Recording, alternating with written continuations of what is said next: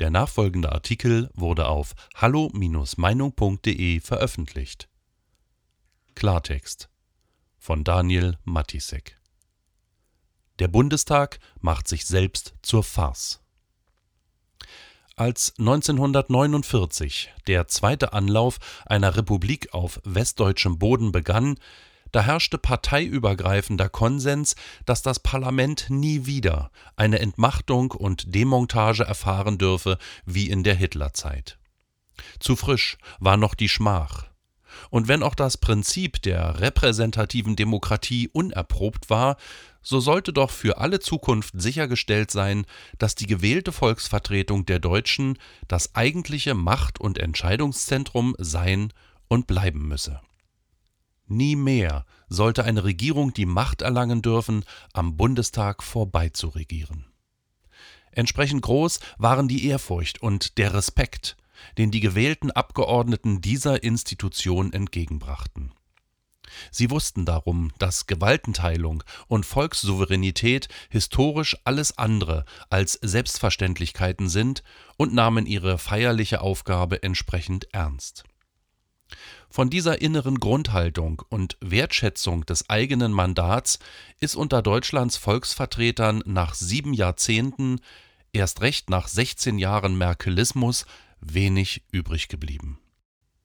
Die Corona-Pandemie hat die letzten verbliebenen Sicherungsbolzen herausgeschlagen und letzte Hemmungen beseitigt, den Parlamentarismus auf deutschem Boden ein weiteres Mal auszuhöhlen und der Verspottung durch seine eigenen Repräsentanten preiszugeben.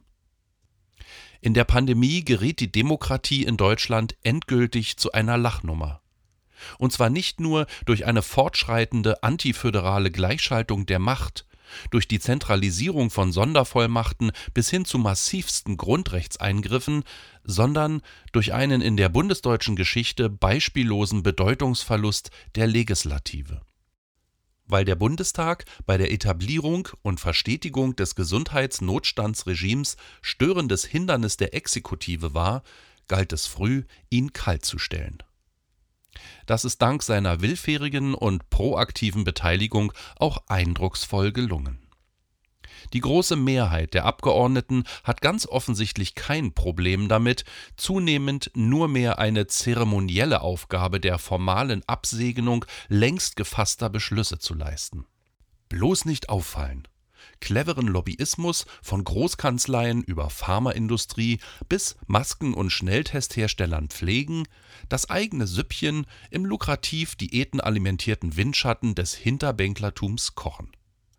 So tickt der Leittypus des angepassten Karrieristen, der seine Zeit im Parlament als Etappe der Lebensplanung und Beitrag zur privaten Altersvorsorgung versteht Wen wundert es bei so viel aufopfernder Selbstversorgungsbereitschaft noch, dass immer weniger Abgeordnete ihre verfassungsmäßige Aufgabe ernst nehmen?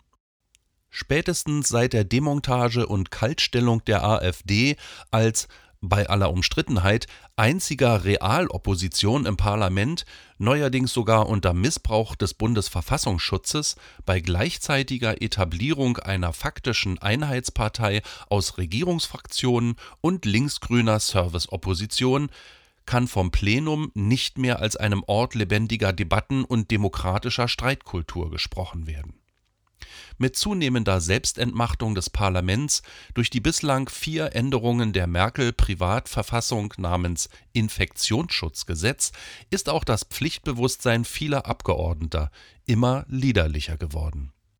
Von einem fast schon die Institutionen verhöhnenden Umgang mit dem Hohen Haus zeugen immer mehr verstörende Reichstagsnachrichten Jüngstes Beispiel ist die angeblich persönliche Stimmabgabe des SPD-Abgeordneten Uli Grötsch vergangene Woche bei der Abstimmung im Parlament für den Nachtragshaushalt. Dessen Ja-Stimmkarte wurde laut Parlamentsverwaltung in die Urne eingeworfen. Soweit, so gut. Schließlich dürfen nur real anwesende Abgeordnete persönlich ihre Stimmkarte abgeben zu dumm bloß, dass sich Grötsch zum Zeitpunkt der Abstimmung laut diversen Augenzeugen gar nicht im Berliner Reichstag befand, sondern in einem Münchener Presseclub.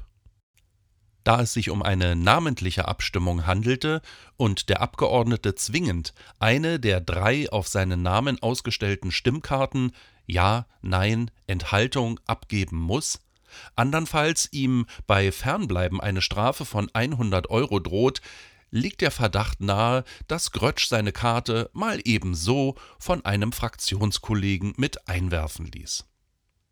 Ein Einzelfall? Wohl kaum. Wie häufig passiert so etwas, ohne dass es ans Licht kommt? Diese Schlampigkeit bei einem an sich feierlichen, hochwürdigen demokratischen Akt, der Stimmabgabe für ein Gesetz durch hierfür gewählte Volksvertreter, ist Resultat der erfolgreich abgeschlossenen Umwandlung der Fraktionen in beliebig austauschbare, faktisch weisungsgebundene Abnickvereine. Bestes Beispiel ist das besagte, im Eilverfahren durchgedrückte Einsperrgesetz Merkels.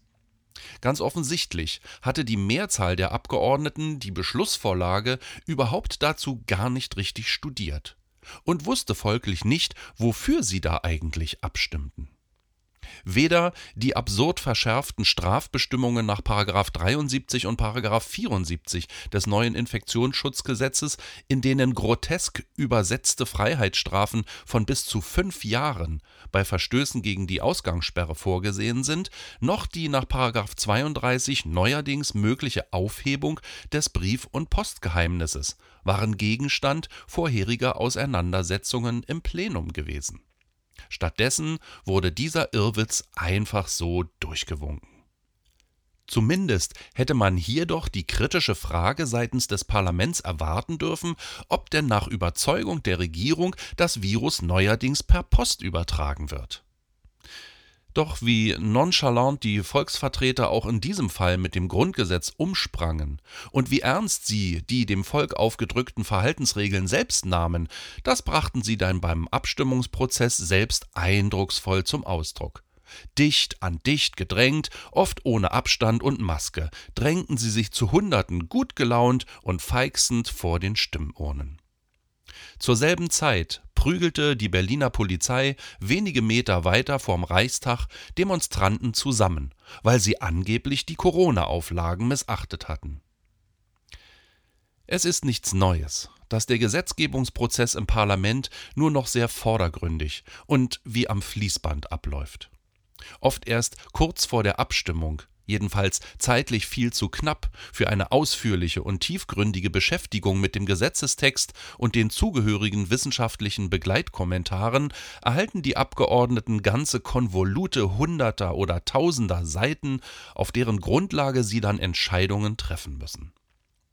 Handelt es sich um den häufigen Fall der Überführung von EU-Bestimmungen in nationales Recht, dann sind diese oftmals noch auf Englisch und oder Französisch abgefasst.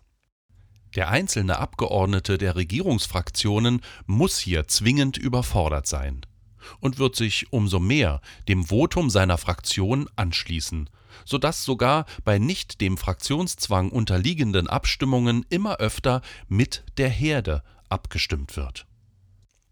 Die mit der Regierung in engem Austausch bzw. einem faktischen Abhängigkeitsverhältnis stehenden GroKo-Fraktionsspitzen tüten die Vorlage ein, der Rest ist Formsache.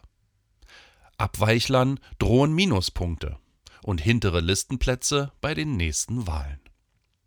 Nachgeholfen wird im Bedarfsfall durch eine Erpressung grenzende Einflussnahme der Parteigremien auf die Parlamentarier, ebenfalls vor allem in den Regierungsfraktionen. Nach der Abstimmung für Angela Merkels neuerliches Ermächtigungsgesetz zur Untergrabung des Föderalismus beklagte der CSU-Politiker Peter Ramsauer vergangene Woche bei Markus Lanz im ZDF eine erhebliche Manipulation der Abgeordneten durch den eigenen Fraktionsvorstand. Wenn nicht so viel Druck ausgeübt worden wäre, massiver Druck, dann hätten wohl deutlich mehr Unionsabgeordnete gegen das Gesetzesvorhaben gestimmt, so Ramsauer. So waren es am Ende dann gerade einmal 21 von 245 Unionsabgeordneten, die sich getrauten, gegen die Corona-Notbremse zu votieren.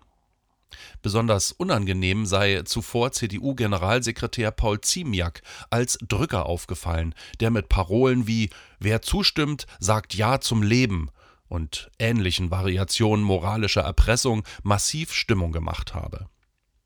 Wie sehr damit Abgeordnete in Gewissensnöte, falls ein Gewissen noch vorhanden ist, gebracht werden und ihre dem Geist des Grundgesetzes nach an sich frei und unbeeinflusst zu treffenden Entscheidungen ändern oder revidieren, fällt da unter den Tisch. Zur Verhöhnung des Parlamentarismus tragen noch weitere fragwürdige Methoden bei. Zum Beispiel, wie die GroKo unliebsame, aber weitreichende Themen im eigenen Interesse irgendwie geräuschlos durchs Parlament zu hieven versucht.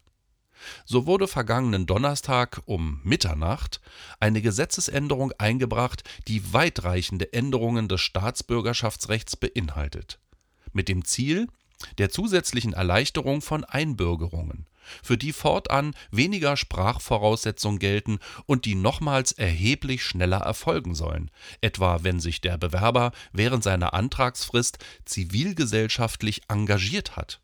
Zum Beispiel in der linksradikalen Antifa-Sympathisantenszene gegen rechts, bei Fridays for Future oder bei militanten Baumbesetzeraktionen im Dannenröder Forst. Über das essentiell wichtige Thema derartiger Rechtsaufweichungen, die einer immer weiteren Selbstsabotage des Staates gleichkommen, wird dann also zur Geisterstunde abgestimmt. In der Hoffnung, dass zu dieser vorgerückten Uhrzeit weder kritische Medienvertreter, aufmerksame Zuhörer auf den Tribünen noch eine zu kritisch hohe Anzahl anwesender Abgeordneter Probleme machen. Es genügt die laut Geschäftsordnung und interfraktioneller Vereinbarung erforderliche Mindestanzahl anwesender Abgeordneter, und schon werden hoch umstrittene, weitreichendste Entscheidungen unter dem Radar der Öffentlichkeit durchgewunken. Wofür Deutschland dann eigentlich ein Parlament braucht, das nach der chinesischen Volkskammer die meisten Abgeordneten aller Volksvertretungen der Erde aufweist und mit rund eine Milliarde Euro auch das teuerste ist, diese Frage stellt sich immer drängender. Denn praktisch wird ja ohnehin nur noch von einem Rumpfparlament abgestimmt, fraktionskonform und fast immer auf allerhöchste Kabinettsorder hin. Ein Parlament jedoch, das sich ohne Not seiner Mitspracherechte in einem virusbedingt kriegsrechtlichen Ausnahmezustand entledigt, macht sich am Ende selbst überflüssig. So überflüssig wie die Grundrechte, von denen wir seit einem Jahr wissen, dass ihre Unantastbarkeit nur ein frommer Wunschtraum war. Weitere Beiträge finden Sie auf hallo-meinung.de. Wir freuen uns auf Ihren Besuch.